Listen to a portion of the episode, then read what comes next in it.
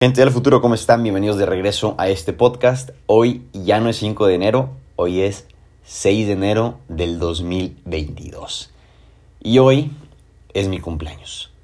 Hoy, hace 21 años, pues Dios me regaló este regalo que se llama vida. Y una familia increíble, con unos papás que de verdad están constantemente buscando ser una mejor persona de mí, que están al pendiente de mí, que pues de una u otra forma buscan apoyarme en las loqueras que de repente se me ocurren en diferentes ámbitos de mi vida y doy muchísimas gracias por pues por todo eso. Tengo una hermana que definitivamente no sé qué haría sin ella. En lo personal, creo que ella es uno de los regalos más grandes que, que Dios y la vida me ha dado porque es, es una guía, es un ejemplo.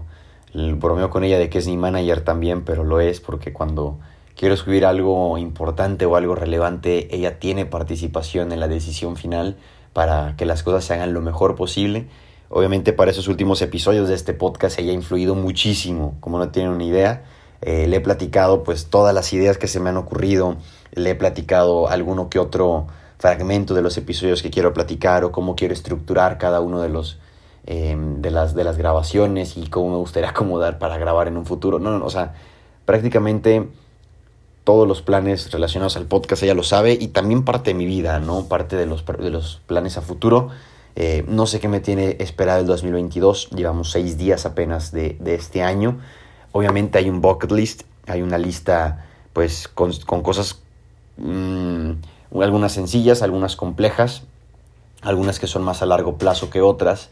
Y pues no sé, hay incertidumbre en el sentido de si se van a lograr o no, pero creo que eso es lo divertido de, de, la vida y digo, son 21 años apenas nada más, ¿verdad? Pero eh, ya soy legal en todo el mundo. Eh, creo que hay metas que nosotros nos ponemos basadas en otras personas, pero también hay otras metas que nos ponemos porque realmente nos gusta y porque lo hemos ido descubriendo. Entonces, esa es una de las reflexiones con las que me quedo de si hay algo que verdaderamente te gusta y te apasiona, pues intenta hacerlo. Y conforme vas a ir avanzando, te vas a ir topando con cosas que a lo mejor pues no te gustan tanto hacer. Pero creo que si hay un bien mayor, ese tipo de, de, situaciones complicadas o complejas pasan a segundo plano porque sabes que vale la pena seguir avanzando. Eh, creo que otra de las cosas que me deja esto, y pues venimos de, de, pandemia, poco a poco hemos ido pues tratando de regresar a, entre comillas, a la normalidad, si lo queremos llamar así, es la gente con la que te rodeas. Reciente mi círculo social ha cambiado un poco en cuestión de amigos, en cuestión de pues con quienes salgo, me hice un poco más individualista a raíz del encierro por evidentes razones, pero creo que cuando pasa este tipo de cosas hay personas que perduran a pesar de la distancia. Hay personas que siguen estando ahí para ti a pesar de pues no verte todos los días o de no platicar todos los días o de no tener una comunicación a lo mejor tan frecuente pero sabes que esas personas están, o sea, hay una presencia no física, pero es una presencia como sentimental, ¿saben? Es un poco complicado a lo mejor de, de, de, de explicar, pero me pasó con, con, pocas personas y esas pocas personas son las que actualmente considero mis verdaderos amigos, mis verdaderas amigas. Esas personas que definitivamente están en, en todo momento, ¿no? O sea, es, es, es muy, muy cool. Eh, otra de las cosas que me gustaría dejarte y que también me ha dejado a mí la vida es no te alejes de Dios. No lo hagas. O sea, definitivamente creo que es una de las cosas que más hincapié le haría. No te alejes de Dios.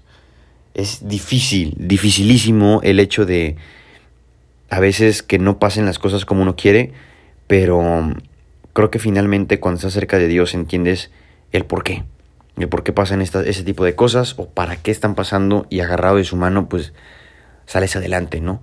Eh, hay muchas otras cosas que me gustaría dejarte en estos 21 años que he ido aprendiendo, pero creo que estas tres son las que pues más impacto han tenido en mi vida y espero que te sirvan a ti también de algo. Hoy 6 de enero le doy gracias a Dios por la vida, doy gracias a los que han estado, a los que se toman el tiempo de mandar una felicitación, de mandar un mensaje, pero también a todos los que están presentes a lo largo de todo el año, sin importar el día que sea, aunque no sea mi cumpleaños, y pues festejen eh, logros pequeños, logros grandes, descubrimientos que podamos dudar juntos.